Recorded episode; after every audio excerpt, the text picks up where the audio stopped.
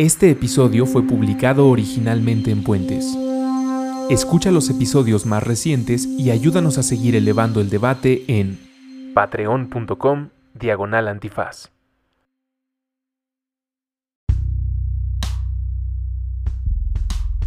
Hola, hola, soy Ricardo del Real Oli, me presento, soy una persona eh, que fue olímpico de taekwondo ya retirado, eh, soy también conferencista internacional, eh, quirofísico y aparte también soy amante de los perros.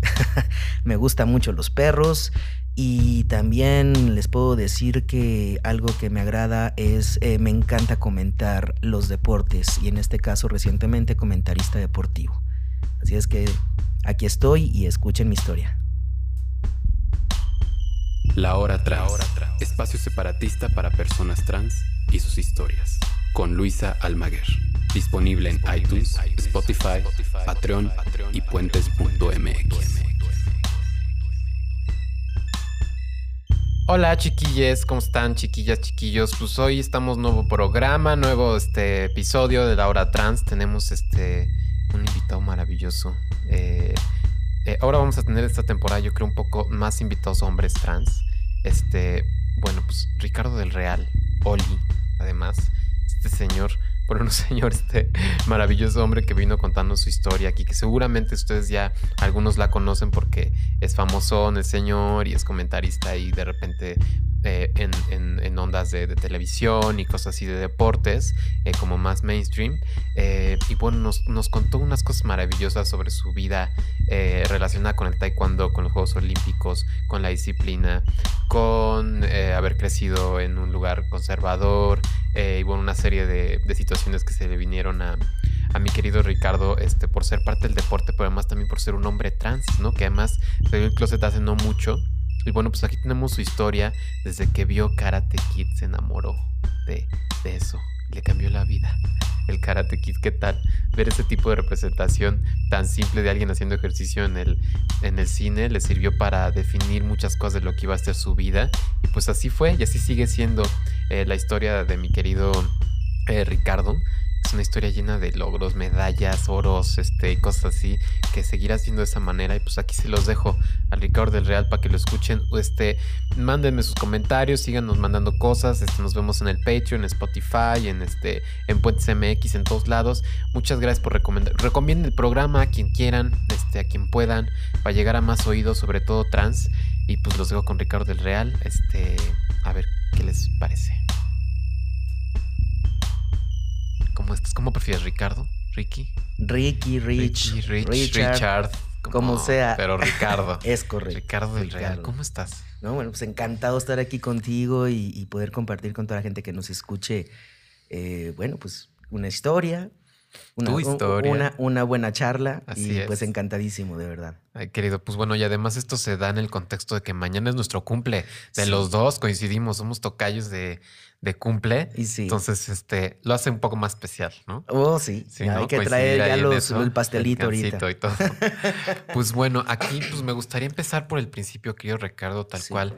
Este, ¿dónde naciste? ¿Naciste aquí en la ciudad? ¿Cuál fue el contexto de tu nacimiento? ¿Cómo era la onda con tus papás? Este, ¿Cuál era el contexto en, el país, en México, en donde hayas nacido?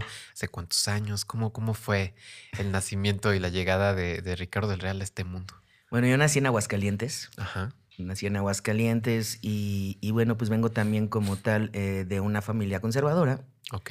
Eh, pues eh, soy el mayor de cuatro hermanos y, y, bueno, pues como siempre, no, no yo no soy papá, pero lo que sí sé es que todos los papás pues tienen grandes expectativas cuando viene el primero sobre todo, cuando son primerizos, ¿verdad? Y, claro. y, y, y, no, bueno, pues este, ya se imaginan, ¿no?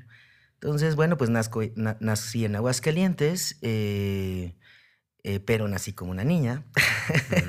Entonces, pues bueno, eh, siempre desde que tengo uso de razón fui muy inquieto, desde que me, encantaba más jugar los, juegos más bruscos, más rudos. Eh, a mí las estas de té y las Barbie, eso me daban muchísima flojera. No, pero como no tienes una idea, Sí. eh, eh, cuando eran las celebraciones, a mí, para mí era un dolor de cabeza, ya sabes que si era el bautizo de alguien, o que si era la primera comunión de alguien, o si a alguien se le ocurría casarse, bueno, Mm, era a fuerza ponerte vestidito, peinarte como japonesa, porque pues las tías ya sabes que hay una experta en, en Claro, peinar, otra en claro, hacer y las tías. Y, y- y bueno, pues sí, era el, el jaladero de cabello y te dejaban como... como Sí, ¿no? Todo ¿no? Estirado, todo sí, en la cara, etcétera. Pero bueno, de ahí en más, eh, no me puedo quejar de mi infancia porque la viví a mi ritmo, la viví a mi gusto. Eh, sí había mucha presión de parte de, de la familia, eh, sobre todo hablo de, de tíos, tías, abuelos, ¿verdad? De pronto que, eh, oye, ponte vestido, oye, Ujú. arréglate más y así, ¿no? Pero yo al final hacía lo que a mí me gustaba, ah, lo hacía muchas veces a escondidas, de que le agarraba los carritos a mi tío, el que está más o menos de mi edad, Sí. y, este, y cuando venía mi hermano ya en camino, bueno, pues también ya... eh, pues le llevaban cosas de niños y pues yo era feliz, de repente le robaba sus, juguetillos, ¿no? Sí, Pero sí. bueno, en general bien. eh, yo no sabía que... eh, yo siempre me sentí muy diferente, me refiero no como veía yo a mis primas, ¿no? No, nunca. Yo siempre me sentí muy diferente y siempre preguntaba que, pues, qué había pasado, como que se habían equivocado, alguien se equivocó conmigo, ¿no? Claro. Este, pero pues sí, no tenía yo nada de información. Eh, pues vamos creciendo y, y- y el momento como más difícil pues fue cuando empieza el desarrollo, ¿no? La pubertad. La pubertad. Sí. Ya cuando estás de, de primaria a secundaria, sobre todo secundaria es donde, Sí. donde viene todo, todo ese show, ¿no? Oye, y en la infancia, pues me dices que pues sí habían tíos y incluso tus abuelos, ¿no? Que comentaban como, no, a ver el vestido, este, oye, mira, te vas a ver mejor, ¿no? Lo que sea como que hacen para incentivar este tipo de expresiones de género. Pero tus papás, ¿cómo lo tomaban? ¿Tú te acuerdas cómo, cómo era eh, directamente como la, la relación con tus padres? Eso. O sea, que, que, notaban que había algo ahí que, que era distinto, Pues eh, fíjate que en el caso de mi papá, eh, pues no sé, siempre he tenido el apoyo de él toda la vida. Eh, pues déjala ser, le decía a mi mamá, ¿no? Déjala ser, no sé cuánto. A mí me encantaba acompañar a mi papá a jugar fútbol. Digo, Ajá. yo era el que recogió balones, pero yo sentía que ya estaba jugando ahí Tu con... papá jugaba. Jugaba fútbol de así de, de cuando estaban en, ya sabes, de- en el trabajo que hacen sus equipos y hacen Sí, las sí, ligas sí. dominicales Sí. y que ahora este equipo contra la otra empresa y así. Entonces yo era feliz. Entonces eh, a mí me fascinaba acompañarlo. Como mi papá es ingeniero civil, pues cuando iba a las obras, bueno, yo me sentía, yo te sabía enjarrar, iba con los albañiles y a ver, oiga, enséñame esto y era Ajá. feliz. Y, y en el caso de mi mamá, pues como que ella sentía más presión del lado de, de- de- de sus hermanos, sus hermanas y sus padres, o sea, mis abuelos, ¿no? Ajá. Entonces, este, no, niña, ponte esto y ponte lo otro. Y pues de repente sí como que estaba más eh, presionada, ¿no? Eh, pero nunca quedó de lado su amor, al final de cuentas, ¿no? ¿Me explico? Entonces, eh, ella quería ir más por la onda, eh, voy a ponerlo entre comillas y, y lo hago con los dedos entre comillas, Sí, claro. como debe de ser, porque eh, pues las niñas estudian ballet, ¿no? Estudian cosas sutiles y los niños pues a lo mejor más rudos, ¿no? Entonces eh, llegó el momento en que eh, estamos jugando en la cuadra con unos, unos vecinitos, eh, una vecina era de mi edad, ¿Qué en edad ese tenías, entonces nueve años. Ajá. Y el otro vecino era de la edad de, de mi hermano Antonio, siete años. Y jugábamos mucho cuando se podía jugar en la calle en. Aguascalientes. ¿no? Entonces, no, que Ah, vamos al cine y vamos al cine. Entonces, pues fuimos al cine y estaba la famosa película del Karate Kid. Órale. Entonces, cuando lo veo, dije, yo quiero, yo soy Daniel San. Yo soy Daniel San y yo no sé, y me imaginaba a Mr. Miyagi y Te todo. voló no, no, no, Karate cañón, Kid. cañón. Ay. Entonces, este, pues a mí me, me encantó, me impactó la película. Y, y bueno, pues ahí quedó. Y de repente el vecinito, el de la edad de mi hermano, dice, mi papá me va a meter a karate. Y yo dije, yo también. Y entonces dice, no, es para niños, para niñas no. Y yo, chihuahua. Entonces ahí vamos con mi papá, ¿no? Y, eh, oye, que Memo se va a meter a karate. Yo también quiero. Y después mi hermano, no, yo también quiero. Dice, no, pues tú sí, me dice mi mamá. Digo, le decía a mi hermano. ¿no? Ajá, sí. pero pues tú no. Entonces mi papá nada más se queda, bueno, a ver, este, mientras tu hermano está en el karate, pues busca alguna, actividad por la tarde, este, para que, pues tú, ¿qué te gustaría aprender? Entonces a mí siempre me gustó la música, siempre, siempre. Entonces, pues ya que no hubo la posibilidad o la aprobación al 100% de meterme al famoso karate, Ay, qué pues, fuerte. eh, bueno, pues me voy a meter a clases de violín en la Casa de la Cultura, ¿no? Ok. Qué bueno, que pues digo, no era ballet, ¿no? Pero pues no, no, tampoco no, era ballet karate, jamás. o sea, Con todo sí. respeto para las grandes eh, bailarinas y bailarines. de ballet, No, pero pues, eh, no, no, era, como tuyo, para pues. mí, Sí, no era sí, como para mí. Entonces, este, pues bueno, ya, ya que, que íbamos a, a, según a inscribirnos, pues primero pasó la escuela del famoso karate, ¿no? Entonces bajaron mi papá y mi hermano, yo estaba en el carro con mi mamá, y ya estaba, ya sabes, ¿no? Que no me, no me aguantaba y todo, y ya, aplácate, niña, me decía mi mamá. Es que quiero conocer, hombre, pues. No, no, no, y bueno, a la hora de la hora ni la pelé, me bajé del carro Ajá. y me subí a, a- a ver la, la escuela. Y, y es cuando pregunto, oiga, ¿también aquí aceptan niñas? Y dijeron, sí. Y ya le dije a mi papá, ándale, papá, méteme, mira, también aceptan niñas, Ajá. etcétera. Y pues ni modo, mi papá es de corazón de pollo. Entonces dijo, bueno, también te inscribo. Y pues ahí nos inscribió a los dos. Claro que cuando regresamos al carro, este, mi mamá estaba fúrica, ¿no? O sea, ¿Qué No te le pasa? gustó. sí. me, me, desobedeci- me desobedeciste, etcétera, ¿no? Y dije, ay, mamá, pero pues está padre, eso es de niños, a ver cómo te va a ir y no sé cuánto, ¿no? Sí. No, bueno, pues fue como la manera en que entró el, el, el, el- deporte en mi vida, Sí. realmente. Eh, yo pensando que estaba estudiando karate y después me voy dando cuenta que pues no, era taekwondo y me, medio me desilusioné un poco porque pensaba que era Que La karate. película, sí, karate. Pero bueno, al final ahí quedé y, y bueno, pues desde chiquito siempre fui eh, muy eh, amante de, de esta arte marcial. Me gustaba quedarme a clases hasta los adultos porque mi papá pues trabajaba por las tardes, entonces ahí dice que hacíamos tarea, pero yo me quedaba una clase y luego la siguiente y luego la siguiente y me gustaba eh, aprender de los adultos y así, y me gustaba mucho imitarlos de cómo hacían la defensa, los golpes, etcétera. Y, y fue que eso me ayudó muchísimo para, pues para ser también diferente en el, en el taekwondo, ¿no? Sí, entonces tú tenías nueve años cuando esto pasó, más o menos nueve, diez años cuando entraste al taekwondo. al- Es correcto. ¿No? A las clases por primera vez.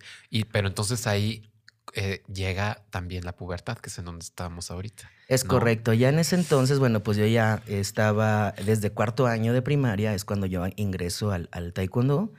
Eh, cuando ya vamos para secundaria, bueno, pues ya estábamos hablando de que ya estaba prácticamente casi en cinta negra.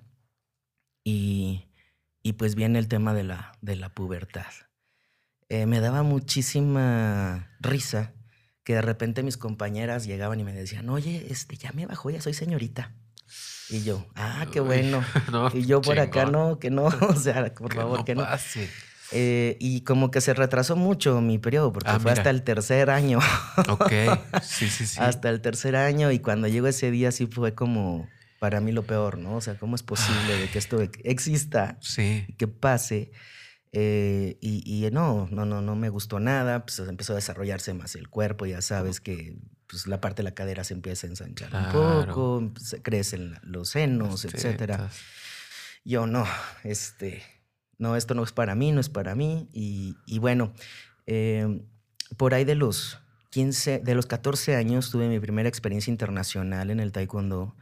Y eh, fue una cuestión más de interescolares, que era como, por ejemplo, una universidad de aquí de, de la Ciudad de México va Ajá. a competir contra la Selección Nacional de República Dominicana. Haz de cuenta. Ok. Así era mi escuela de taekwondo contra la selección de República Dominicana.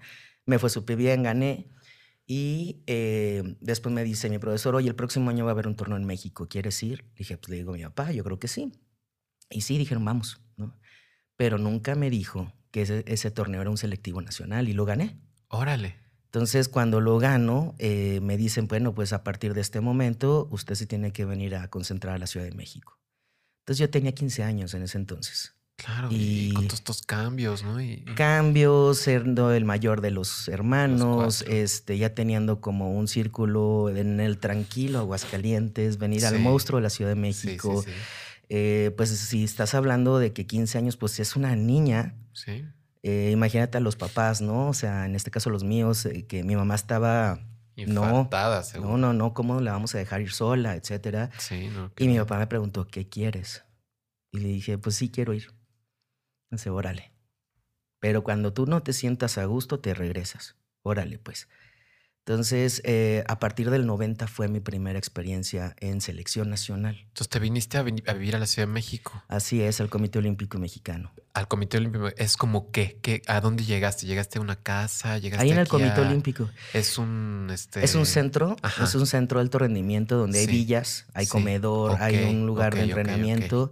Entonces prácticamente bajas de la villa y ahí está la pista, vas a encontrar luego, luego unos pasos el comedor, vas y caminas un poco más, encuentras el área de entrenamiento y así. Y puros atletas. Puros atletas. Ahí fue increíble porque cuando la primera vez que pisé el Comité Olímpico Mexicano, de pronto veo pasar en ese entonces un Carlos Mercenario que acaba, eh, él es campeón olímpico de caminata, María José Alcalá a Jesús Mena, quienes son los, en ese entonces eran los clavadistas del momento, olímpicos también, y gente tan importante, y dije, entonces yo también soy bien fregón. Claro, ¿no? Eras parte, estabas ahí. Yo estoy este, aquí, entonces yo soy bien fregón. Con los meros meros. Así Puta, qué fuerte. Entonces llegaste acá y estaba. ¿Y cómo fue la convivencia aquí? Llegar a esa casa, me imagino que un desmadre de puro adolescente ahí solo, este. ¿No? ¿O cómo fue eso? Bueno, ahí en, ahí en el Comité Olímpico está dividido por dos villas, la varonil y la femenil. Entonces, en esa villa, eh, pues ahí entran de todos los deportes. Está voleibol, básquetbol, taekwondo, lucha, handball, de todo, ¿no? Puedes encontrar ahí de todos los deportes.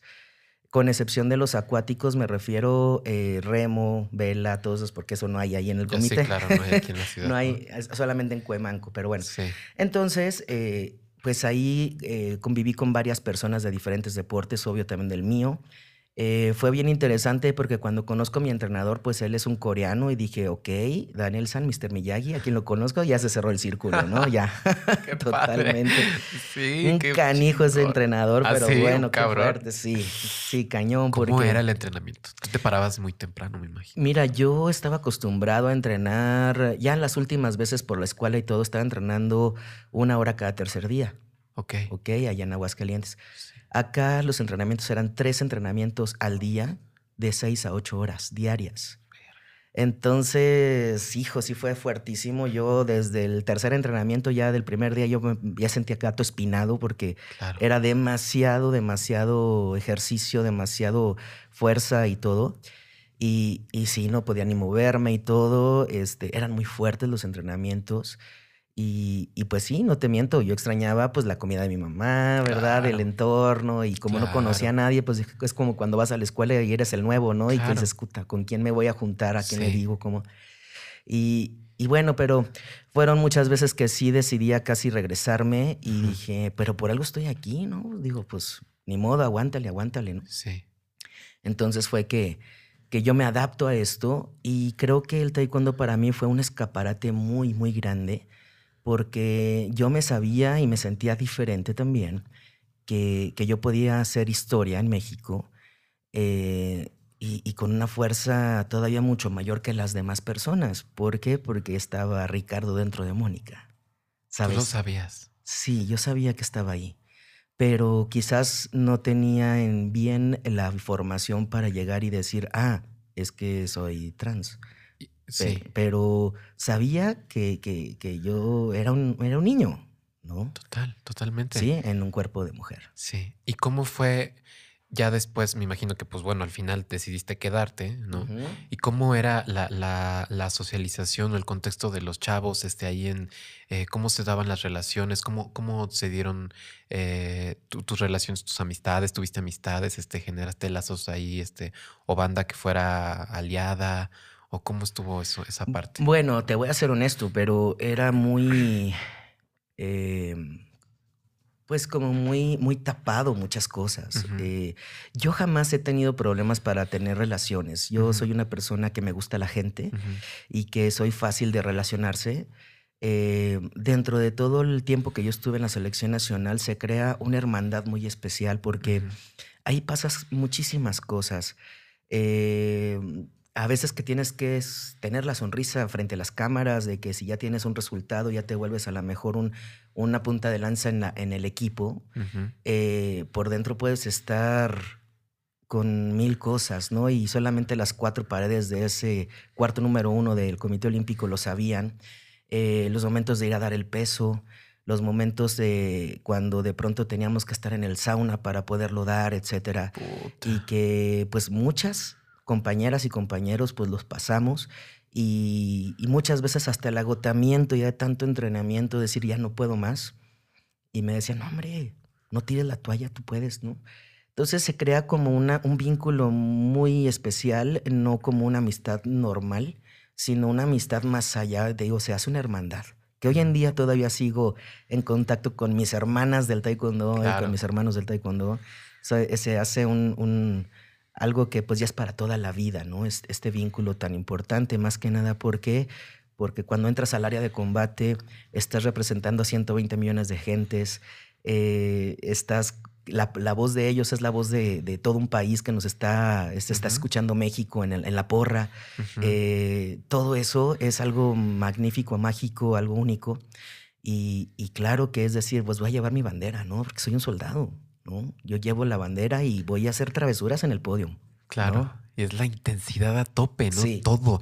La intensidad física, la intensidad emocional, estás en otro lugar. Es el extremo Total, ¿no? O sea, qué fuerte. Y después de eso, eh, bueno, tú tenías 15, 16, estabas ya más grande, ya había empezado, digamos, la pubertad. ¿Qué pasó? ¿Tú, ¿Tú a la par estudiabas la prepa o cómo fue? Estuve estudiando la prepa, eh, fueron bastante flexibles mis, mis maestros de preparatoria porque casi, sobre todo el último año de prepa, estuve casi ausente porque sí tuve muchísimos eventos internacionales. Sí. Entonces, eh, recuerdo mucho a mi maestro de historia que para mí es un doctor en historia que tuve yo allá en, en la prepa. Sí. Te contaba y te daba la clase como un cuento y se me hacía como más ameno porque te imaginabas la forma en cómo él narraba las cosas y hasta hacía chascarrillos y decías, no manches, es que imagínate, ¿no? Es de Moctezuma y así, ¿no? Entonces, sí, sí, sí, eh, yo le decía, oiga, maestro, pues este, me va a dejar eh, trabajos y todo. Dice, no, al contrario, tu calificación va a ser que me digas este, cuál es la cultura del país que vas, la gastronomía, qué, qué culturas, qué costumbres tienen, porque un libro no te va a ayudar tanto como que tú lo vivas y tú eres un, ejemplo viviente. Entonces, se va a hacer tus trabajos cada vez que salgas, ¿no? Entonces, claro, me ponía, me ponía, pues sí, iba a pelear y todo, pero cuando había el día famoso en que después de las competencias nos dejaban libre, eh, pues visitar los principales lugares de las, de, de las ciudades a las que iba. Claro.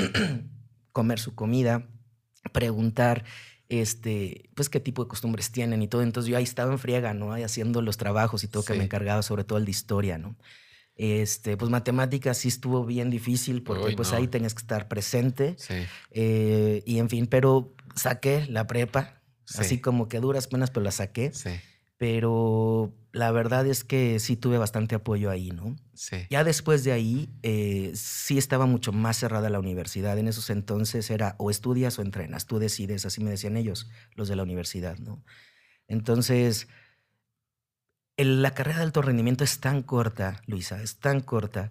Eh, no te dan de más de 10 a 15 años para que tu cuerpo pues, responda físicamente las facultades que tenemos los humanos pues, para, para poder responder a ese tipo de presiones o de, o de, entrenamientos tan fuertes, ¿no? Claro. Entonces, eh, pues decidí no estudiar, decidí entrenar al 100%. Sí. Y, y bueno, eh, pues prácticamente fue que tuve la, la, fortuna de participar en muchísimos eventos importantes. ¿Seguiste? ¿Le seguiste? Sí, le seguí. Eh, prácticamente de estuve yo en todos los eventos habidos y por haber en esos entonces, que eran campeonatos del mundo, copas del mundo, Juegos Panamericanos, Panamericanos de la especialidad, centro, Juegos Centroamericanos, eh, Mundiales Abiertos y por supuesto me tocó inaugurar ya el Taekwondo como deporte olímpico en Sydney 2000, que esa fue la primera ocasión en que entra como deporte oficial. Apenas, mira, no sabía. Anteriormente eh, había sido de exhibición tanto en Seúl como en Barcelona. Ajá pero Atlanta dijo no, Atlanta 96 dijo no entra, pero sí entró eh, Sydney dijo sí, yo lo pongo como oficial y es a, raíz de ahí que fuimos la primera selección olímpica en México y, este, y la primera edición olímpica en toda la historia, ¿no? Qué cabrón. Sí, y ese día es el que yo decido retirarme, ¿no? Pero, pero sí fueron momentos importantísimos que por cierto, hoy, bueno, sé que hoy es el Día Internacional del Taekwondo. Mira. Este, se, estoy de fiesta hoy. Claro, no, es pues toda la semana, tu cumpleaños y el día. Aparte de mi Sí, cumpleaños, ¿no? Entonces, hoy es el Día Internacional del Taekwondo y, y mira que lo honro con mucho orgullo porque en México solamente vemos tres, eh, cuatro personas que hemos logrado tres medallas mundiales en tres mundiales distintos. Yo competí en cinco, Ajá. Pero logré tres medallas de bronce, ¿no? Ajá. Una de ellas, por ejemplo, es María del Rosario Espinosa, que tiene un oro, plata y bronce en diferentes campeonatos. Eh, el otro es Jaime de Pablos, que tiene tres platas. Eh, Iridia Salazar, que tiene tres platas también. Y yo, que tengo tres bronces. Entonces, en general, en total, hemos logrado México 68 medallas en toda la historia de los campeonatos del mundo. Y, y de esos, pues mira, ya ahí abonamos tres de esos Ay, 68. Tres, pero además, este, alguien más eh, que fuera trans ha abonado medallas aparte. No, bueno, hay que aclarar que yo en ese entonces siempre competí como ella, Ajá. ¿no? Eh, mi transición fue hace poco que ya llegaremos al punto, Sí, claro. pero eh, pues no, hasta ahorita El no, único. no, Oye, ¿y por qué decidiste retirarte? porque mira, llega un momento en que ya es tanta la presión, es eh, tanto el contacto físico que eh, terminas ya saturado, Sí. ¿no? Entonces, eh, Y son para- golpes, o sea, son, son golpes. Pues sí, son literalmente, ¿no? Sí. Estás, este, Es muy diferente la vida de un nadador o de un Claro. corredor o de uno de atletismo, un lanzador, a un taekwondoín, un deporte de contacto, porque pues aquí sí vas el uno contra el otro, ¿no? Entonces Claro, ahí qué vas al- a buscar el contacto directo. Y en ese aspecto, yo ya en esos entonces traía una cirugía en mi rodilla, se me rompió el ligamento cruzado anterior. ajá, Por un golpe o- Sí, fue una, una patada directa a la rodilla. En un entrenamiento qué en Corea, fíjate, por una Imagínate. chica de Estados Unidos ahí, Sí. mala onda, este, se, me lo dio ahí y pues se, se tronó. Entonces, eh, regresar, y aparte fue mi derecha, la, la pierna derecha para mí era mi, mi arma letal. Sí, Entonces, sí, sí, eh, recuperarme psicológicamente de que ya estaba al 100 y todo, no fue nada sencillo. Y pues lo pensé desde el momento en que me dijeron, vas a volver a entrenar otra vez. Y dije, ok, si yo voy a Juegos Olímpicos, ese día yo me retiro, ¿no? Y sí, efectivamente así fue. Entonces, ese 29 de septiembre, que voy a cumplir 19 años de retirado, este 29 de septiembre, Sí. Eh, se cumple eh, mi, ciclo prácticamente en el deporte de alto rendimiento. Muchos me decían, no te retires y todo, pero honestamente yo no quería odiar algo que tanto amo, ¿sabes? Y, y ya cuando no se, no se tiene esa hambre, ¿no? ese deseo, es una, es una cuestión de que para qué estás ahí. No, tengo, no veo el objetivo. ¿No? Es algo, a mí me gusta hacer las cosas con pasión, ¿sabes? Con Claro. algo que realmente me, me mueva.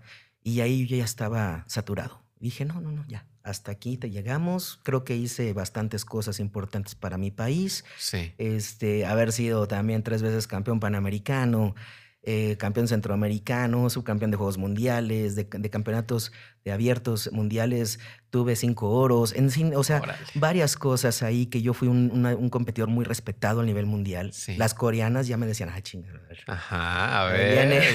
Ahí muere. de la pierna derecha. Sí, exacto. Sí, qué fuerte. Ajá. Entonces, eh, pues sí, ahí era una situación muy, muy complicada. Ya para ese entonces, eh, pues yo ya había explorado mucho mi sexualidad, Ajá. ¿no? ¿Cómo fue? Simplemente eh, lo que debía de hacer es que debería tener novio, ¿no? Y sí, efectivamente llegaba, ya sabes que había descansos Ajá. y, oye, ¿no tienes novio? Y yo, ¿Quién te decía? pues los tíos y las tías Ah, que sí. siempre están de Ah, ya cuando llegabas de descansar. Ah, sí, de- que llegaba, o sea, Ajá, terminaba sí, un sí, evento, nos daban una semanita de descanso y regresábamos otra vez. Sí. Y oye, este, pues mira, tus primas ya tienen y tú no, y que la yo. Y ahí vas y pues órale, pues novio, ya qué chihuahuas, ¿no? Y, te, conseguiste un novio. Ajá, sí. ¿De dónde hay de Aguascalientes? No ahí, en el Comité Olímpico. Otro deportista. Sí, entonces, pues bueno, mira, era, era una situación interesante porque era vivir para los demás, este, darle gusto a los demás, ¿verdad? Y, y todo. Sin embargo, tuve la fortuna de, de, de conocer, estar con una chica, Claro. Yo soy heterosexual, entonces... El novio no, pues qué, eh, ¿no? Sí, a mí se me hacía como medio, ok. Eh, pero este, con, cuando conozco, digo, no, a ver, sí, o definitivamente a mí me gustan las chicas, esto es mi camino, Sí. pero ¿cómo vas a decir en esos entonces que te gustan las mujeres? Y más, eh, pues teniendo el cuerpo de una mujer, ¿no? Entonces, sí era muy difícil. Y para yo en ese entonces, que me retiro, yo ya estaba con una chica desde el 97. No, ella no es, no es deportista.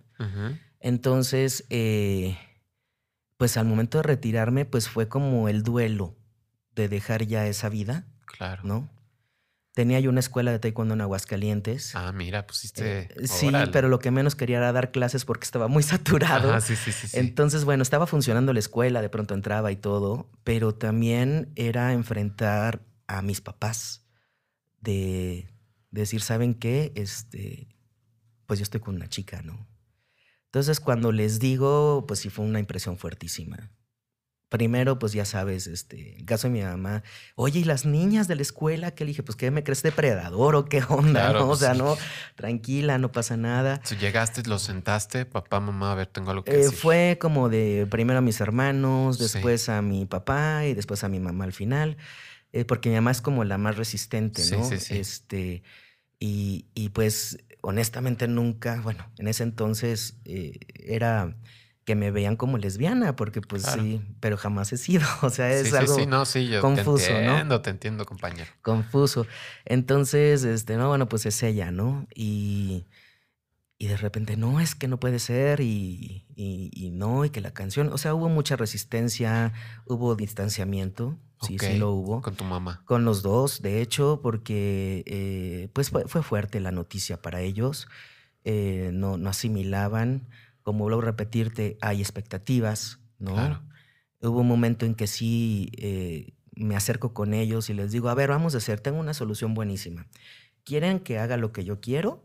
Perfecto, entonces yo sigo con esta chica, vivo mi vida y soy feliz.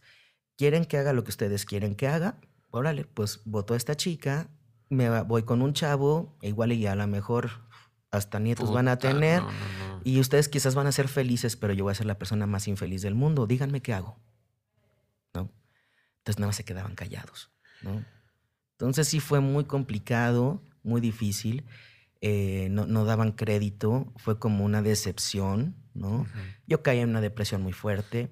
¿Qué edad tenías? ¿Te acuerdas? Cuando me retiré tenía 26. Ok. 26 años. Entonces, eh, fue una decepción muy fuerte y, y- y bueno, pues quieras o no, estaba en el duelo del retiro, más aparte de enfrentar esto, pues fue una bomba atómica para mi, mi cuestión emocional, ¿no? Entonces, eh, realmente, pues si no ha sido por el apoyo que tengo con ella, que seguimos siendo pareja al día de hoy, Mira. ya 22 años juntos, este, no sé qué hubiera pasado, honestamente, porque eh, estar en las buenas, en las malas y en las peores es increíble y estar, pues no estar solo, ¿no? Claro. Entonces, eh, pues bueno, ya después viene como un, una tregua. eh, de repente mi mamá no dejaba que mis hermanos me fueran a visitar porque a lo mejor los iba a contagiar. Ay, qué grueso, qué grueso. Sí, no, no les vas a pegar ahí. Sí, es que sí estaba. este, mira, cuando tienes la capacidad de ponerte en, la- en- en- en el lado del otro, Claro. eh, te vuelve un poquito más, eh, creo yo, eh, como que entiendes muchas cosas. En un principio no.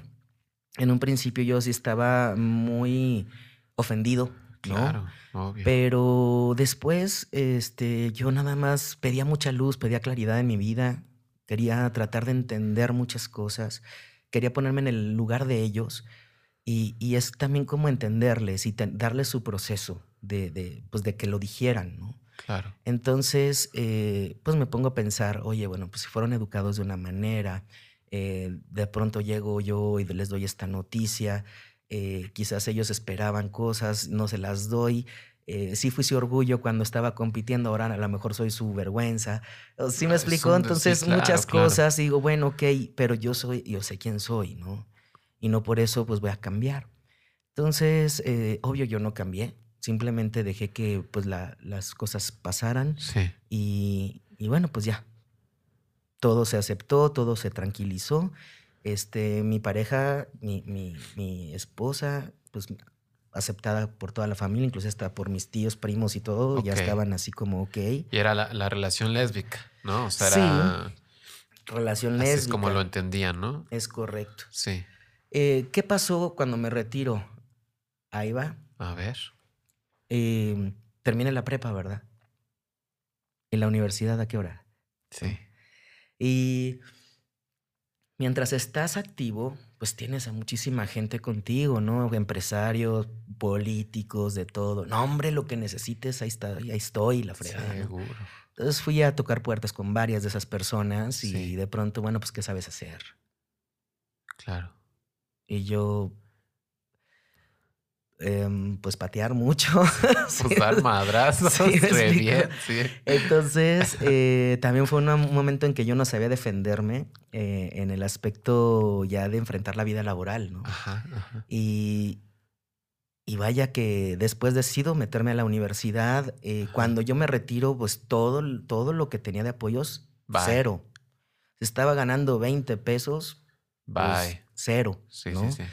Entonces, eh, para mí no fue tan sencillo continuar con mi universidad porque ya me rebasaba la, la- a pesar de que estaba solicitando beca, a pesar de que fui un, un atleta destacado en mi estado, Sí. me dijeron, no, es que pues no, ya no compites y pues ya no. Entonces, valió y entonces no terminé la universidad tampoco, nada más. Pero, y además sin llegar a los 30 todavía, ¿no? O sea, Exactamente. imagínate que te digan, o sea, sin, sin llegar Sí. todavía a los 30, o sea, Entonces, no, no, no me alcanzaba para, para, para esto. Este, en el Instituto del Deporte no, no sé qué pasó, ¿no? Yo dije, bueno, pues colaboro para el instituto. sí, claro. Este, pues no. Entró, desafortunadamente, entraron. Siempre estaba el, el PRI en ese entonces, después Ajá. entra el PAN. Puta. Este, muchos priistas me habían acercado y, oye, vente, vente para acá y la frega. Entonces voy al PAN, piensan que soy de la contra y me dicen, no, yo te quiero lejos. O sea, Claro. no, no, no, fue una situación eh, media complicada. Y lo de la escuela, pues sí estaba dando, pero como que para el mantenimiento, como que mucha, mucha utilidad no había de pronto. ¿Tú qué querías estudiar o cuál era tu plan de Ciencias de la comunicación. Ah, mira, sí, sí, sí. Ciencias de la comunicación. Entonces, eh, pues así fue. Y, y, pues sí estaba medio frustrado, ¿no? ¿Qué hago? O sea, yo estuve viendo qué iba a ser de mi vida después del retiro. No podía encontrar mi rumbo. Estaba la escuela de taekwondo. El presidente del Comité Olímpico en ese entonces era Felipe Muñoz, el tibio, campeón olímpico en México 68. Mira. Y me dice, ¿sabes qué? Vente, necesito que me ayudes en la comisión de atletas. Obvio, no te pagaban nada, pero al menos me mantenía eh, ocupado Sí.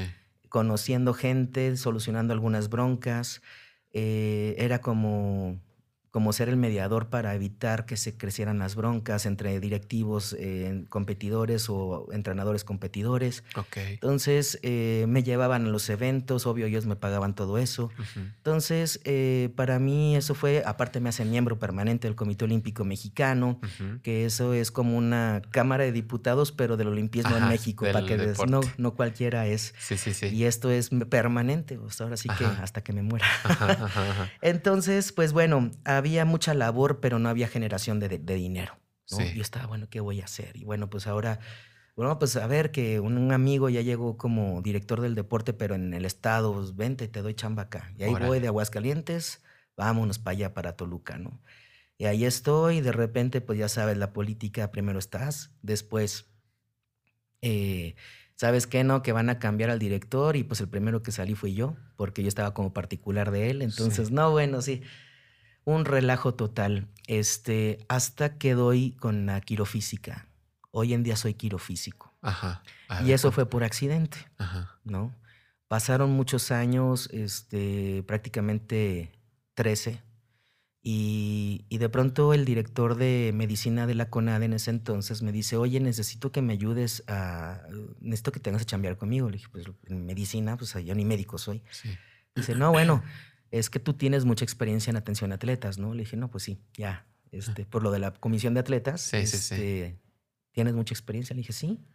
Me dice, fíjate que necesito que me vayas a concientizar a los chavos, que se atiendan las lesiones a tiempo, para evitar que cuando vayan a competir entren lesionados. Claro. Ah, pues me parece excelente. ¿Cuándo empiezo todo? No, mira, ¿sabes qué? Tal día. Pero va a ser en el Paralímpico. Le dije, ¿qué? O sea, yo en el Paralímpico es otro, es otro mundo. El deporte adaptado es otro mundo que el deporte convencional. Claro. Y dije, bueno, ¿y qué voy a hacer ahí? Dice, no, bueno, pues tú vas a chambearle ahí, ¿no? Y dije, ok. Ajá. Entonces, pues ya te imaginas, llegaba con los chavos y los super este, paralímpicos, para Sí, sí, sí, panamericanos y todo. Y le decía, oye, ¿cómo estás? No, pues bien. Oye, ¿estás lesionado, lesionada? Este, sí, fíjate, el hombro lo traigo de la fregada. ¿Ya te fuiste a atender? Pues ni me atienden. Le dije, ah, ¿cómo no? Mira, ven. Ajá. Ya, ya, ya, ya, ya. Y entonces, no, pero ¿para qué si ni me atienden bien? Dije, yo me encargo que te atiendan bien, ¿sí? No sé si a ti te gusta que, que cuando vayas a tus competencias, si tienes, si has roto récords, eh, pues que puedas romperlos todavía más allá y Claro. por esta lesión no te permita, ¿no? Pues si tienes razón, le dije, pues órale. Entonces así me los llevé casi a la oreja a todo mundo y de repente me preguntaban, bueno, ¿y tú, ¿y este güey qué sabe, no? Ajá. ¿De dónde ¿De salió dónde este o güey? qué? Ajá. Y ya después como que se investigaron y dijeron, ah, cabrón, sí sabe. Ajá, sí, ya vieron el currículum. Mm, Sí, pues sí, porque decían este de dónde viene, ¿verdad? Porque Claro. sí, somos como Y eran deportistas de todo. De o sea, era- todo. Ajá. todo, eran tanto ciegos, eh, silla de ruedas, Sí, eh, sí, sí. mm, ¿cómo se llaman? Parálisis eh, cerebral, había de todo, ¿eh? De todo, de todo. Mm. Y fue fascinante. Llegó el momento en que pues ya estaban como todos sensibilizados, porque realmente eh, un gran volumen de atletas paralímpicos no lo hay, como Sí. en el deporte convencional, que son miles, acá son a lo mejor algunos cientos. Sí. Entonces, eh, y sobre todo los que se concentraban ahí en el Paralímpico. Y dije, bueno, ¿y, ¿y ahora qué hago? Ya están sensibilizados, ya tengo el servicio lleno, médico Sí. lleno de ellos y ahora para prevención. Entonces, eh, pues empecé a preguntar, oye, pues tú dónde estudiaste, mis compañeros fisiatras. Me dice, no, pues yo acá, yo allá. Empecé a investigar y dije, pues voy a estudiar. A lo mejor hasta puedo ayudar a atenderlos, ¿no? Sí. Y así fue. Entonces encontré, encontré un lugar para prepararme, que son ciencias quirofísicas, y que esto atiende músculos, tendones, ligamentos, etcétera. Y es para recuperación muscular. Y, y bueno, la doctora, la que estaba como jefa del servicio médico, no me soltó a nadie hasta que dije, a ver, tráeme tus calificaciones. Sí, y sí, yo, sí. órale, ahí están. No, bueno, era un, un reto para mí y hasta que las cumplí me dijo, mira, vamos a empezar con esto y órale. Entonces estaba buenísimo porque mis compañeros estaban estudiando y toda teoría. Y yo estaba teórico y práctico, ¿no? Ahí Claro. directamente los tenía ahí a ellos. ¿no? Sí, sí, sí. Entonces, eh, después me convierto en, en- en coordinador de terapia física del Centro Paralímpico porque ya había estudiado Ajá. y, y pues ahí seguía, ¿no? Y ya habías estado ahí, pues ya eras conocido, ¿no? Ya, Ya, estabas ahí en el no, y sí, órale, creo. sí, entonces Sí, no, pues ajá. órale, vamos a atenderlos y ya se atendieron y así, ¿no? Siempre la atención al cliente le llaman por ahí, ¿no? Pero eh, para mí ellos eran como atenderles lo mejor posible y así debe de ser, ¿no? Y así debe de ser. Claro. ¿Cómo ves? Qué loco, ¿verdad? Ay, qué rico, qué padre. O sea, puras broncas, pero todas saltadas, ¿no? O sea, todas ahí, pues sí, no, pues no hay de otra, con lo que se pueda, como se pueda, hasta donde se pueda, ¿no? Y así te fue. Así te fuiste, ¿no? Preparando y llegando hasta donde tenías que llegar, pues para generar la lana, porque la lana, el deporte en México, pues no da lana, ¿no? Pues o sea, llega un momento en el que, bueno, digo, vemos este, a los futbolistas, ¿no? Bueno, los futbolistas este, comerciales y demás, pues sí hacen la lana del mundo, pero los otros deportistas, y de repente cuando dejan de estar en activo, Ajá. qué fuerte en México, ¿no? Ahora es, es así, lo que pa- está pasando un poco lo mismo con los deportistas, eh, o ya, porque ya hay más apoyos, ¿no? No, ahora ya es muy distinto. Es Sí. que antes no había Facebook, no había Ah, Instagram, bueno, sí, no había nada de Las eso. redes, sí, claro, era, como era como que es que él es bueno, ella es buena, este, y, y como ves, y pues videos así como para poderles presumir, Claro, pues lo que tuvieras en, si tenías una cámara, buenísimo, y claro, si no, claro, pues claro. se las contabas, ¿no? Y ahorita ya no, porque pues hasta puedes decir, ay, voy al baño y todo salió bien, y hace Claro, casi casi claro, con el, Claro, claro. con las este, transmisiones en vivo Sí, y sí, así, sí. ¿no? Entonces ahora es como más visible muchas cosas. Y, y ahorita pues creo yo que ya se puede vivir, vivir este, ya sea cuando estás activo y cuando ya estás retirado del deporte.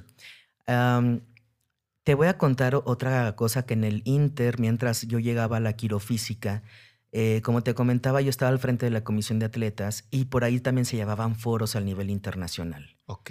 Entonces, así como yo, que era de México, de todo el mundo, había foros en donde nos reuníamos cada dos años en diferentes partes del mundo para poder ver el mejor entorno y que tengan mejores condiciones de competencia los atletas olímpicos, ¿no? Y ahí, este, pues poníamos un grano de arena y yo puse, ¿saben una cosa? Desde el primer foro que fui. Eh, el COI está siempre preocupado por los atletas olímpicos, pero ¿qué pasa con los que ya nos retiramos? Exacto. ¿Qué ofrece el COI Sí. para poder decir, eh, vaya, eh, ya me retiré, no sé cómo voy a hacer esa transición del retiro para el ámbito laboral y para seguir generando?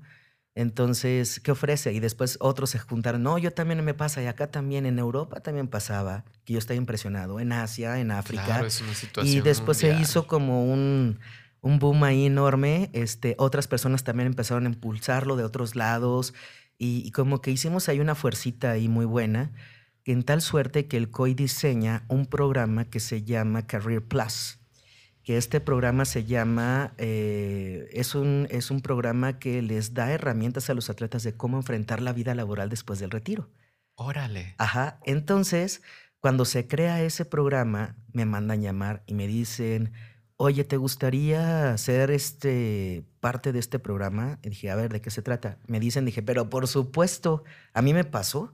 Dije, claro que yo no voy a permitir que eso siga sucediendo con nadie. Ay, me Entonces, encanta. Me, me, encanta. me nombraron embajador de los cuatro que somos en América Latina para dar este programa a todos los atletas de alta competencia de esos países de cómo enfrentar la vida laboral después del retiro. Está buenísimo. Es un programa que empieza con un taller de sensibilización en donde yo les doy de deportista a deportista varios tips de que "Hey, tengan cuidado con esto, consideren esto, fíjense que ahorita padrísimo, pero mañana quién sabe, cosas así.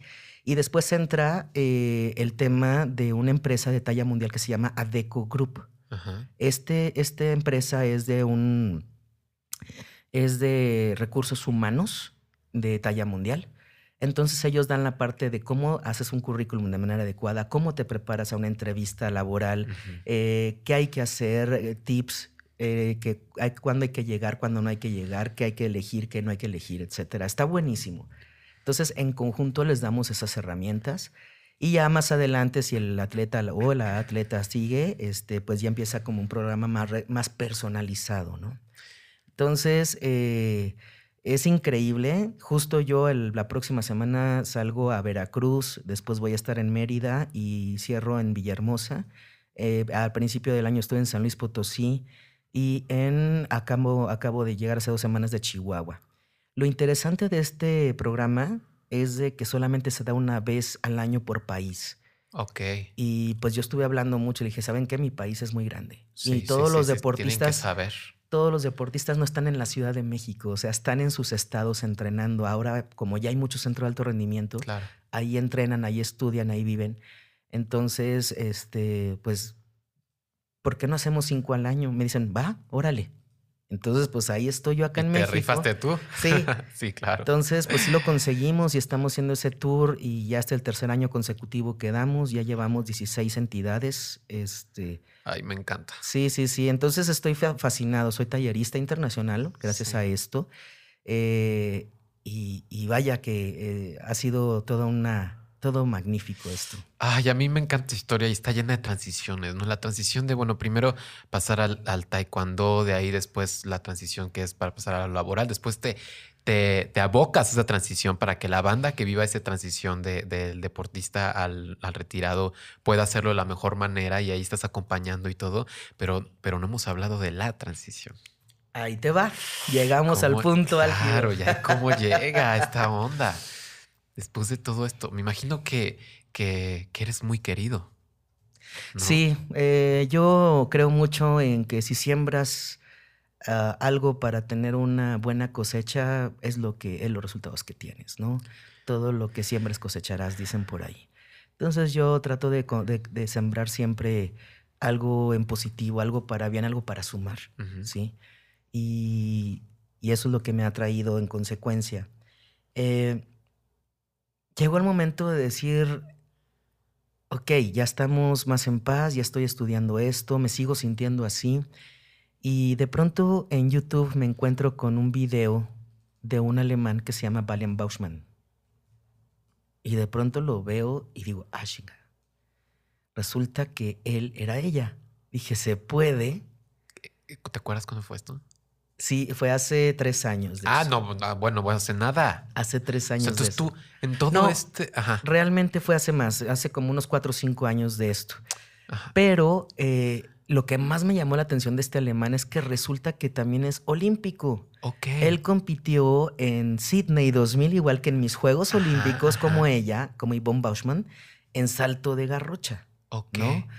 Y digo, ah, sí sé quién es. yo digo, este guapérrimo eh, señor. Sí, sí, sí, sí, sí. sí. él. Y yo dije, wow, sí se puede, porque realmente lo más visibilizado son las chicas trans. Sí, no, bueno. Los hombres trans, no, nada. Sí, sí, sí, no hay ¿Estás de información. acuerdo? Claro. No hay nada. Yo dije, sí se puede, pero yo nada más me ponía a pensar, pero mm, es alemán. Estoy en México, o sea, ¿qué onda? Sí. Y ya sabes, preguntando y preguntando y preguntando. Y me dieron el dato de la clínica Condesa. este, Fui- viniste a Clínica Condesa. Estuve, fui a darme una vueltita porque Ajá. había como unas reuniones Ajá. cada mes o algo así, o cada 15 días, no recuerdo. Eh, y fue la primera vez que, que cuando entro a esa reunión, o ¿cómo quieres que te llamemos? Y yo, Ricardo. Y es la primera vez que escuchaba, pero de gente ajena que no tiene el gusto de conocer, y me sentí como emocionado, pero con un pavor enorme. No sé si me explico Claro, cómo... Claro, claro, eh, claro. sí, claro, enfrentar claro. esto. Digo, sí estoy realmente preparado para todo esto. ¿Y tú ya habías pensado en Ricardo, en el nombre? ¿Tú Sí, ya- ya siempre lo había vibrado mucho. Lo, lo, lo fantaseabas, lo tenías ahí presente, era algo que. Siempre vibré dos nombres, pero Sí, sí, te sí. vas a reír con lo que te voy a decir. No, no, no. Era Ricardo y era Andrés. A mí me gusta mucho el nombre de Andrés. Sí, mira aquí. Ajá. Aquí Nada más que, ¿qué crees? Tuve que decir que no porque Andrés llega cada mes. Entonces dije, no. Ah, No, Ricardo. bueno, sí, claro, sí, Sí. seguramente no con ese Ricardo, trauma. sí, bye. sí, sí. Sí, no, no, no. Sí, Mira que tuve que decir Andrés. Ay, bueno, qué no. padre, pero güey. bueno, Ricardo. Sí, sí, sí. Ay, que- me encanta tu historia, Ricardo, me encanta. Ajá. ¿Cómo ves? Entonces, bueno, pues empiezo yo a. Mientras yo estaba justo trabajando ahí en el Paralímpico, eh, me di cuenta de esto y, y empecé a investigar. eh, es cuando doy en la clínica Condesa, me doy la vuelta. Yo estaba acá solo, mi esposa estaba en Aguascalientes. Ajá. Yo lo estaba todo experimentando y, y sobre todo descubriendo yo solo. Eh, pero me daba mucho miedo hablarlo. Me daba muchísimo miedo hablarlo. Y después hablé con una de mis hermanas del taekwondo y les dije, fíjate, fíjate qué pasa esto. Dice, no, hombre, estás loco. ¿Qué te- bueno, loca, ¿qué te pasa? Le dije, claro. pues sí, es que... No, es que no, no, la neta no te veo, ¿eh? No te veo. Y yo, chin, sí cierto, no me ven. Entonces, después hablo con, con mi esposa, le dije, oye, pasa esto. Dice, no, estás, no, no, no, no, no, no. No le gustó. No, no, no, no, no. O sea, no sabes y la fregada y que quién sabe qué vaya a pasar. No. Y como yo estaba tan eh, inseguro Sí, sí, sí. psicológicamente hablando, entonces simplemente guardé ese sentimiento. Viste, no. Dejamos y pasamos más tiempo. Y fue el momento en que me informo más, investigo más y viene el Reiki a mi vida.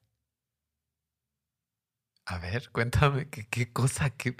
Ay, yo estoy aquí, estoy disfrutando tanto esta entrevista. no te he dejado hablar Ay, nada. no, pero, no, pero qué bueno, qué maravilla. Yo estoy aquí embelesada. Ajá. ¿Cómo? ¿Qué pasó ahí? Bueno, eh, estaba, ya sabes, en el Paralímpico. eh, hubo algunas cuestiones ahí que de pronto decías que ya no crezco más acá. Entonces me independizo y empiezo a dar pues, terapias a domicilio mientras encuentro un lugar para Sí. establecerme. Y, y así fue.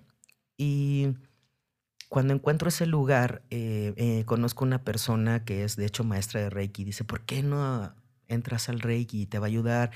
Es una, una terapia complementaria de lo que tú das y que la fregada. Yo me resistía mucho, me Ajá. resistía, hasta que dije, bueno, ok, vamos. Entonces, eh, al momento de yo entrar ahí a tomar esa maestría de Reiki, fue con el motivo de, de que pues iba a ser efectivamente un complemento para mis pacientes. Mientras yo estoy a, a ellos dándoles el masaje, pues también puedo trabajar, equilibrar su energía, Shalala. Ujú. todo eso. Pero nunca me di cuenta que estaba estudiando una maestría para mí mismo. Estaba equilibrando mi energía, estaba encontrando mi centro, mi luz y lo más importante, aceptarme a mí mismo tal y como soy. ¿Sabes? Entonces yo temo, yo, yo tomo mi transición en dos partes. La una era reconocerlo, que fue unos años atrás, y la otra era aceptarlo. Pero ya cuando lo aceptas, Luisa, no hay paso atrás. No hay paso atrás. Y es cuando te das cuenta de que ya basta de estar viviendo la vida para los demás. Vida hay una. ¿Cuántas veces vas a poder tomar? La vida está llena de decisiones. Y quizás puedan ser decisiones fuertes. Figura pública. Ícono del taekwondo mexicano. Y aún así no, no vivo pleno. A ver, ¿no? Claro. Y digo, este soy yo. Y es cuando me pongo a, investigar, me atreví a meterme en un, en un grupo de Facebook de puros chicos trans que los, los encontré. Eh, empecé a encontrar muchísima información. Oigan, ¿alguien ustedes conoce? ¿Qué necesito para poder hacer mi transición? No, pues necesitas un equipo multidisciplinario. Dije, ok, igual que en el deporte. Sí. En el deporte necesitas un entrenador, un psicólogo, un, un, este, un preparador físico, etcétera. Acá también, entonces digo, ok, ya tengo esa escuela. Entonces, a ver, ¿a quién me recomiendan para sexólogo? No, pues fulanito mira muy bien. A ver, fulanito acá. Ajá. Que el cirujano. Que, Órale, o sea, ya de plano. Sí, sí, sí. No, empecé a investigar endocrinólogo, todo. Dije, quiero cuál es el equipo multidisciplinario que necesito. Yo ya fui con palabras y preguntas concretas, ¿no? ¿Te acuerdas qué grupo eras? ¿Habría sido transmasculinos o...? Creo que sí. Ah, mira, sí. Creo que sí. Seguro, sí, sí, sí. Un saludo. Exacto, a mis amigos de transmasculinidad. Sí, sí, sí. Bueno, entonces eh, ya me dieron ahí algunos tips y todo, y bueno, pues ahora sí que preguntando si llega a Roma. Y bueno, de que me digan a que haga clic con ellos, ese es otro cantar. Y, cuando ya conozco, pues sí tuve que desechar algunos y hasta que di clic con los que debían de ser, dije, ok, ya tengo mi equipo multidisciplinario cautivo. Me encanta. ¿No? Entonces comenzamos y todo, este, no, pues las, los análisis, a ver cómo andas. Andaba medio alto en triglicéridos y como que medio loco. entonces, órale, me tenía que estabilizar y todo. Y después ya hablo con mi esposa. Le dije, ¿sabes una cosa? Esto va a suceder. Ya no te estoy pidiendo permiso. es una decisión. Y me dijo, no sé. Ay, qué difícil. Le dije, pues, este soy yo. Este soy yo. Le dije, lo único que sí te puedo asegurar es que eh, no voy a no voy a tener amnesia, ni voy a empezar mi transición y voy a decir, ay, ¿quién eres tú? Claro. Dios, o sea, ¿no? Este, y me decía, es que nunca, me decía ella, es que yo no sé lo que es vivir con un hombre. Le dije, siempre lo has hecho, pero ahora me vas a ver físicamente. Claro, pues sí. no lo sé, no lo sé, etcétera. Y estaba así toda sacadísima de onda. Ahí hubo unos amigos que apoyaron para que fuera como unas pláticas y como que estuviera un poquito más sensibilizada. Estaba asustada por la situación que de pronto pasan, sobre todo mucho las chicas trans, ¿no? De la discriminación que pasan o de los crímenes que pasan contra ellas. Entonces ella llegó más asustada. Claro. Y dije, es que es muy diferente para mí, no sé. si tú lo ves, es un abismo las chicas trans con los hombres trans. Totalmente. Es muy diferente y, es muy desafortunado lo que sucede con ellas, pero los chicos trans pasan desapercibidos. Entonces es una ventaja muy grande. ¿no? Y no solo pasa, o qué opinas de esto, no, no solo pasan desapercibidos, sino que de repente, ay, ya te escuchan más ay, ya no estás tan inseguro en la calle. Pues ya no eres, ya no eres el target de, agresiones. De repente ya te toman un poco más en serio. ¿no? Empiezas a, cultivar esta serie de, privilegios que se dan nada más por la apariencia, no nada más por cómo empieza a cambiar la onda. Claro. ¿Eso te pasó? Sí, totalmente. Pero ya cuando hablo con ella, está ella como que, no sé, no sé, estaba muy resistente el tema. ¿Estaba en riesgo mi relación? Sí. Ay, pues estaba, estaba decidido a que si mi relación se acababa, yo seguía, sí. Ok, sí, sí, sí, claro. Ese es, es así de determinado estaba. Claro. Y, y, bueno, dije, ok, le voy a dar su chance, su, que lo procese y todo. Yo mientras me voy a seguir investigando, voy a seguir viendo, ¿no? Eh, hay un foro en China, en Beijing, de lo del al taller que te digo, el, el programa Carrera para Atletas, y hablo con mis jefes, ¿no? Les digo, oigan, ¿ustedes qué piensan de la transexualidad? Verde. Y me dicen, no tenemos ningún problema. ¿Por qué conoces algún caso? Le dije, sí, yo soy uno. ¿De veras? No puede ser. ¿Es en serio? ¡Wow! Que, pero qué valiente. Ok, O sea, lo tomaron bien. O sea, no fue. Súper bien. Se tiene nuestro Órale. apoyo 110%, lo que necesites, ¿eh? Le dije, no, bueno, yo quería más que nada externarles que yo voy a comenzar pronto mi transición y, y que ahora ya no voy a ser la persona que conocen, ahora soy Ricardo, ¿ok? Lo que necesites. Tienes nuestro apoyo, nosotros respetamos y de verdad lo que admiramos es tu valentía. ¿no? A ver, ¿quiénes fueron estos señores? Fueron, ellos son, eran del, Del Comité Olímpico Internacional. Olímpico Internacional. Te Sí. dijeron eso.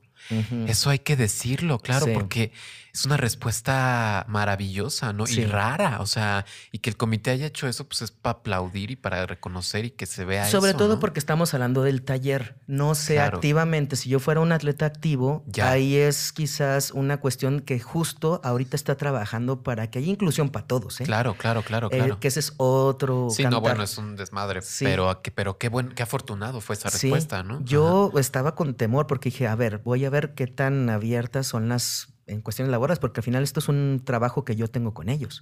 ¿no? Ocasional, pero lo tengo. Entonces me dijeron, sí, tiene nuestro apoyo y lo que necesites y de verdad felicidades por la decisión y adelante. Entonces vengo más empoderado. ¿no? Claro. Y digo, ok, a ver, vamos a ver cuestiones legales. Uy. Ok, bueno. Empiezo a ver qué onda con el acta de nacimiento. Como ya se los comenté en un principio, yo nazco en Aguascalientes. Ajá, nací sí, en sí. Aguascalientes. Entonces, eh, hago mi trámite aquí en la Ciudad de México. Yo ya tengo muchos años viviendo acá, entonces digo, ok, pues hago mi trámite. De repente el registro civil me dice, ok, vamos bastante bien, te voy a dar este documento porque lo tienes que enviar al registro civil de Aguascalientes que esté notificado que tú estás haciendo esto. Ajá. Ok, me lo da. Hasta que no me lo traiga sellado por tu registro civil, nosotros procedemos a entregarte tu acta. Ok, voy y cuando llego allá al registro civil de Aguascalientes, eh, pues leen, ¿no? La persona que estaba ahí como, la, la que estaba antes de la directora de registro civil. Y me dice, oiga, me da mucha pena, pero no le puedo recibir esto. Y yo le dije, ¿cómo por qué? Claro. Dice, es que esto no, no, no procede acá en Aguascalientes. Le dije, bueno, el registro, digo, esto no lo estoy haciendo aquí, lo estoy haciendo allá en la ciudad. Y entonces, es que no, dije, ¿sabe qué? ¿Puedo hablar con la directora? Así literal le dije, Ajá. bueno, ya paso con ella. Y le dije, oiga, este, me dice su señorita que no me lo puede recibir. Dice, es que eso no está legislado en Aguascalientes. Le dije, con todo respeto, me imagino que usted es abogada, ¿verdad? Y, me, y se queda así. Le dice, usted no tiene el derecho de negarme la recepción de un documento. Usted tiene la obligación de recibírmelo. Si el juez de aquí o usted como directora o quien sea la, la autoridad dice no se puede, entonces usted haga un documento Claro. dirigido al registro civil de allá Claro. o al juzgado a donde sea, entonces ahí será entre ustedes. Claro. Pero usted tiene toda la obligación de recibirme este documento Claro, y que de también estén, de ver qué pedo. que ustedes estén notificados que yo Ajá. estoy haciendo esto. Bueno, entre dimes y y al final me lo recibieron, ¿no? Entonces me expiden mi nueva acta de nacimiento. Y yo, wow, qué bonito se ve ese nombre. Qué bonito es, ¿no? No, no, no, no. Y el INE y la, el acta. Ahí voy al. INE y ¿qué crees sí. que no? Yo, ¿cómo? ¿Qué? ¿Qué? Pues es que estaban las elecciones de presidente. De, De, Peña. de- no, de Peña, de, no, no, de, ya este. de este, claro, de hace un. O sea, esto fue hace un año, fue Sí. hace nada. Ajá, sí, sí, sí. Y resulta que a mí me, yo les aplaudo al INE porque de verdad eh, no fue una cuestión discriminatoria, es porque no se podía para cualquiera, Sí. porque ya estaban eh, emitidos los libros estos. Sí, con- sí, sí, sí, sí. Entonces no se podía, no se podía. Ah. Entonces me dijeron, de todos modos, tú tienes todo el derecho de ir a votar. Si tienes algún inconveniente, me avisas porque vamos a denunciar. No tienen por qué negarte el voto, que tú emitas tu voto. Y dije, ok. Entonces tuve que esperar todo eso. A mí lo que me urgiera ya mi pasaporte, porque yo viajo mucho. Entonces seguía con el pasaporte anterior y ya la voz ya me estaba cambiando mucho. Entonces para Ay, mí era súper...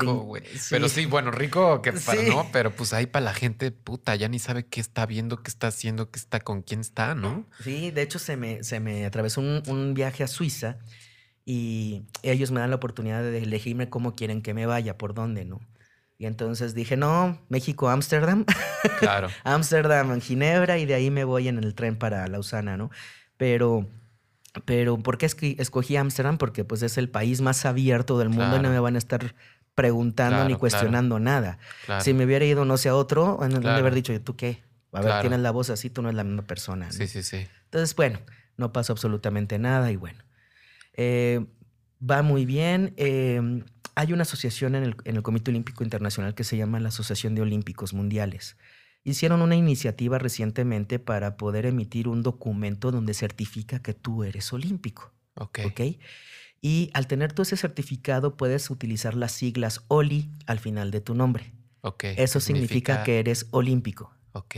Ajá. Entonces, por ejemplo, a mí me vas a ver de pronto Ricardo del Real Oli. Sí, sí, he visto. Ajá. Sí, sí, sí, sí, sí. si ves a una persona también que dice Oli al final, es que esa persona es olímpica o olímpico. Ajá. Y ya tiene ese certificado. Entonces yo escribo y digo, ¿saben qué? Este, yo competí en Sydney 2000 bajo este nombre, pero eh, estoy haciendo mi transición y quiero que se me reconozca a partir de hoy como Ricardo del Real, Oli. Eh, pasaron no más de una semana y me llegó mi certificado con Ricardo del Real, Oli. Ay, Y me dicen, una vez olímpico, siempre serás olímpico. qué. Así me dijo. ¿no? Entonces, bueno, ya tenía mi certificado, todo el apoyo internacional, como no tienes una idea. Voy al Comité Olímpico Mexicano porque soy miembro permanente, ¿verdad? Sí, Bueno, ahí se friquearon. claro, seguro. sí, porque eh, decían, pero ¿cómo? O sea, ¿cómo que vas a cambiar? No, ya estoy en eso. No, no, no, espérame, pero, este, pero, a ver, ¿cómo? No entiendo, ¿no? Dije, a ver, voy a cambiar de un género a otro. Entonces, lo único que le estoy pidiendo es que administrativamente hablando, cambia nada más el nombre y para todo lo que tenga que ver, que son cartas, invitaciones, etcétera, correo electrónico, todo eso, va a ser a partir de así, Sí. ¿no? Y trae una chichi de fuera, creo. Ay, mira nada más. Creo que trae Qué sexy. chichi de fuera, no me dices nada. Pinche media entrevista con la chichi, pero bueno, ya. Seguimos. Open mind, hombre, no pasa nada. No, bueno, seguimos. Hace sí. calor. Sí, no, qué rico, todo bien. Entonces, este, pues total, eh, hubo como que mucha resistencia, se podría decir, y les enseñó, mira, aquí está el certificado que me manda ya el COI y me reconoce como mi nueva identidad, o sea, ¿qué problema puede haber acá? Se lo tengo que ver con el ejecutivo y la, la, la, etcétera, ¿no? Ay, qué. Entonces, pues bueno, eh, tuvimos que pedir asesoría Ujú, a Conapred, tuvimos que pues sí. pedir asesoría al COI, Pues, y al final eh, no pasó nada. Simplemente me dieron y me reconocieron con mi nueva identidad Sí. porque había posibilidades de que como me cambié me sacaran de miembro permanente. Porque Puta, qué grueso eso. ¿qué, qué hizo Ricardo del Real? Claro. ¿No? No es nadie. ¿no? Entonces, bueno, pues ya viendo las leyes y todo eso, pues reconoce que si tiene esa libre decisión la persona, se le puede reconocer lo anterior, pero ahora bajo la nueva identidad. Oye, y esto supongo no había pasado nunca antes. Jamás, Es el primero. Jamás. Soy el primer chico trans olímpico y de miembro permanente. Entonces, eh, fui muy estructurado paso por paso, pero todavía no llegaba con mis papás. ¿eh? ¿Cómo fue eso? No, bueno. La diferencia de cuando les dije que estaba con esta chica es que ahora venía sumamente informado. Claro, ya con todas las. Entonces yo llegué, primero lo que hice es que les escribo un correo electrónico. Me explayé en ese correo electrónico dirigido a cada uno de ellos y a mis hermanos, ¿no? Pasa esto, la neta esto, na, na, na. no es una enfermedad mental, estoy Claro. muy bien dentro de mis facultades mentales, eh, eh, esto, etcétera, etcétera. Y bueno, ahora a partir de ahora eh, yo he decidido que me llamo Ricardo, me vibra mucho ese nombre, me gusta y simplemente es mi, mi decisión, ¿no? Entonces, eh, un hermano vive allá en San Luis con mis papás, él casado ya en su casa, pero me refiero, vive en la misma ciudad. Y les pregunté, oye, ¿cómo ves a mis papás? Dice, los veo tranquilos, pero muy serios. Dije, ok, bueno, ya, ya les mandé la bomba, ahora los voy a ir a visitar para hablar con ellos personalmente. Entonces, cuando ya hablo con ellos, eh, mi papá muy lindo me dice, yo creo que tengo la culpa. Dije, ¿por qué, papá? Dice, es que cuando tú venías en camino, yo siempre pensé que ibas a ser Toñito. Y yo dije, no, pa, no tienes la culpa de nada. O sea, nada No, que ver. Nadie ¿eh? tiene la culpa de nada. Y tú- entonces, pero tú llegaste ya con No, la no, no, ya- Con, con el pelo corto, con la voz así. ¿Ya te habías operado? ¿Te habías hecho la mastectomía ya? no, todavía no. Ajá, sí, sí, sí. Entonces, eh, no, no, no, pues yo creo que yo tengo la culpa. Le dije, no, papá, no. Eh, mi mamá dice, pero ¿por qué vas contra la naturaleza? Y yo le digo, no, mamá, voy a favor. Claro. le digo, voy a favor. Y, bueno, puedes entender también que estaban choqueados, pero la diferencia que ahora yo veo en ellos es que les alenté a que estuvieran conmigo. Porque así tal cual les dije, papás, yo los veo a ustedes acompañándome en este proceso. Los veo conmigo y los veo que están en mis triunfos, en mis buenos momentos y en mis malos momentos. Los veo que me están apoyando, que me están amando como tanto los amo ustedes.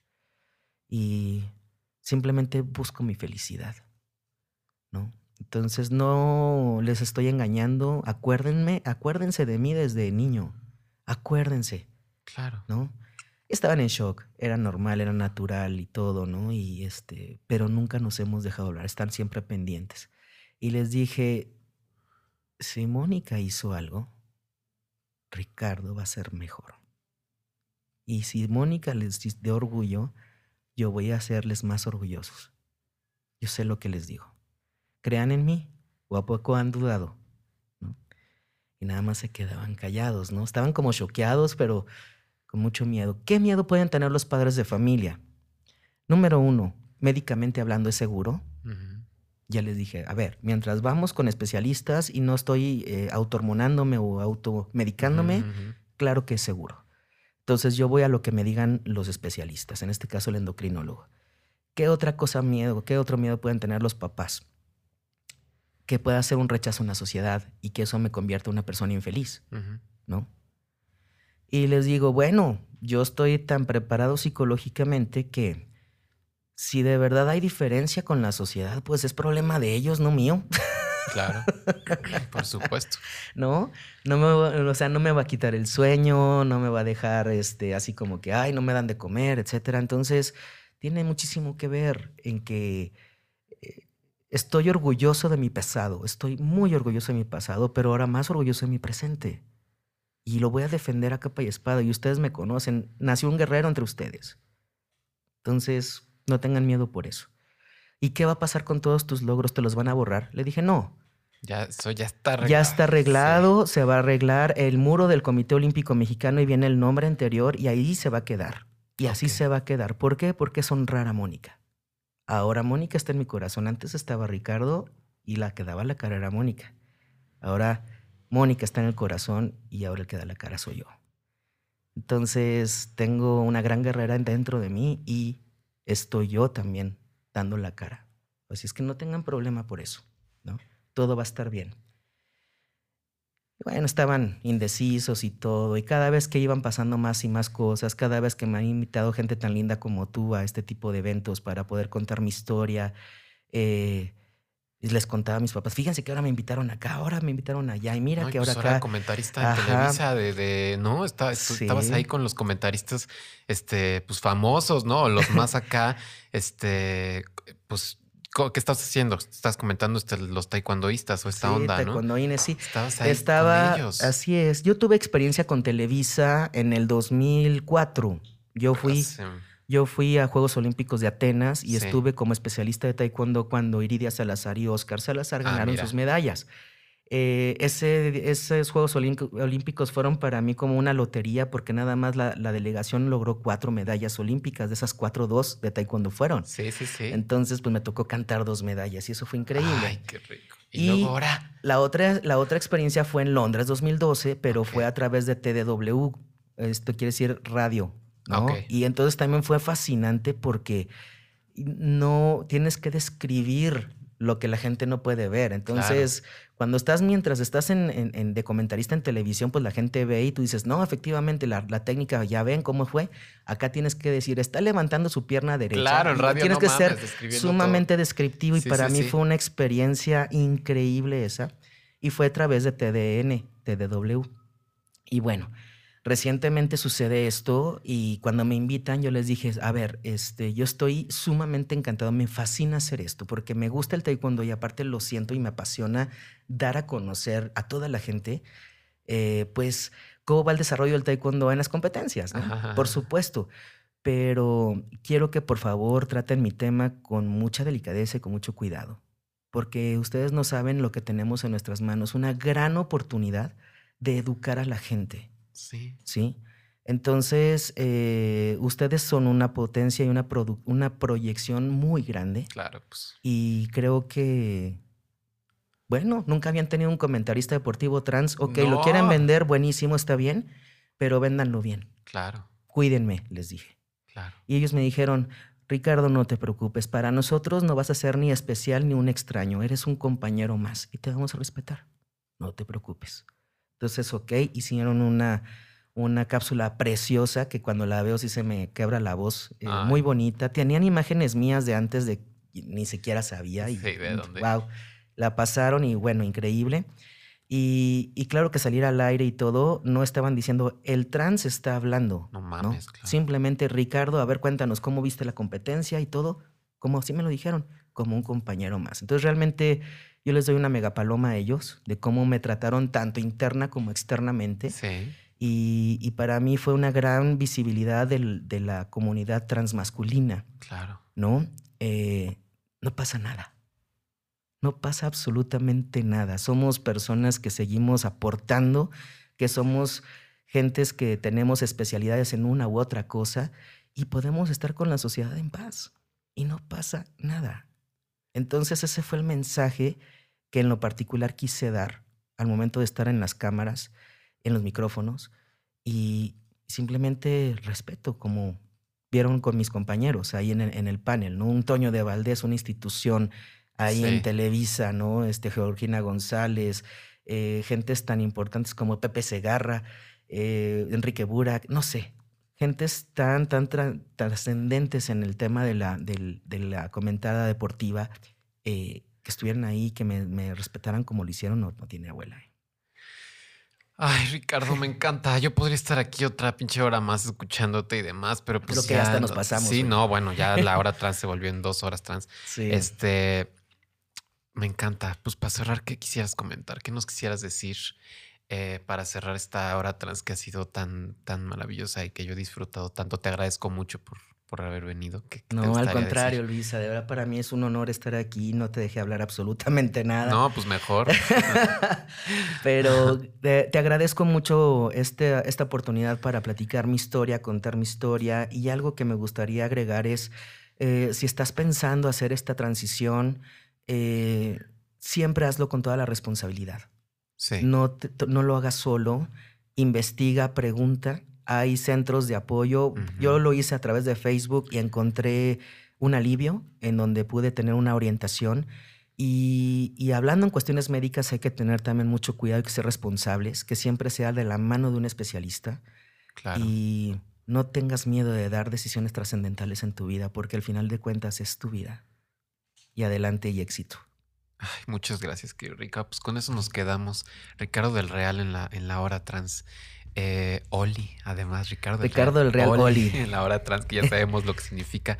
Muchas gracias a todos ustedes que nos siguen escuchando, nos mandan mensajes y nos dan tanto amor cada vez que, estamos ahí este, compartiendo nuestras historias y demás. Recuerden que pueden escucharnos en Spotify, en Patreon, que en Patreon pueden este, también ayudarnos este, con alguna lana para que esto siga funcionando, eh, así como, como lo hemos podido hacer y mejor aún.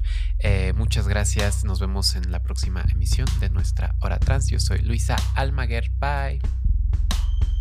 La Hora Trans. Espacio separatista para personas trans y sus historias. Con Luisa Almaguer. Disponible en iTunes, Spotify, Patreon y puentes.mx.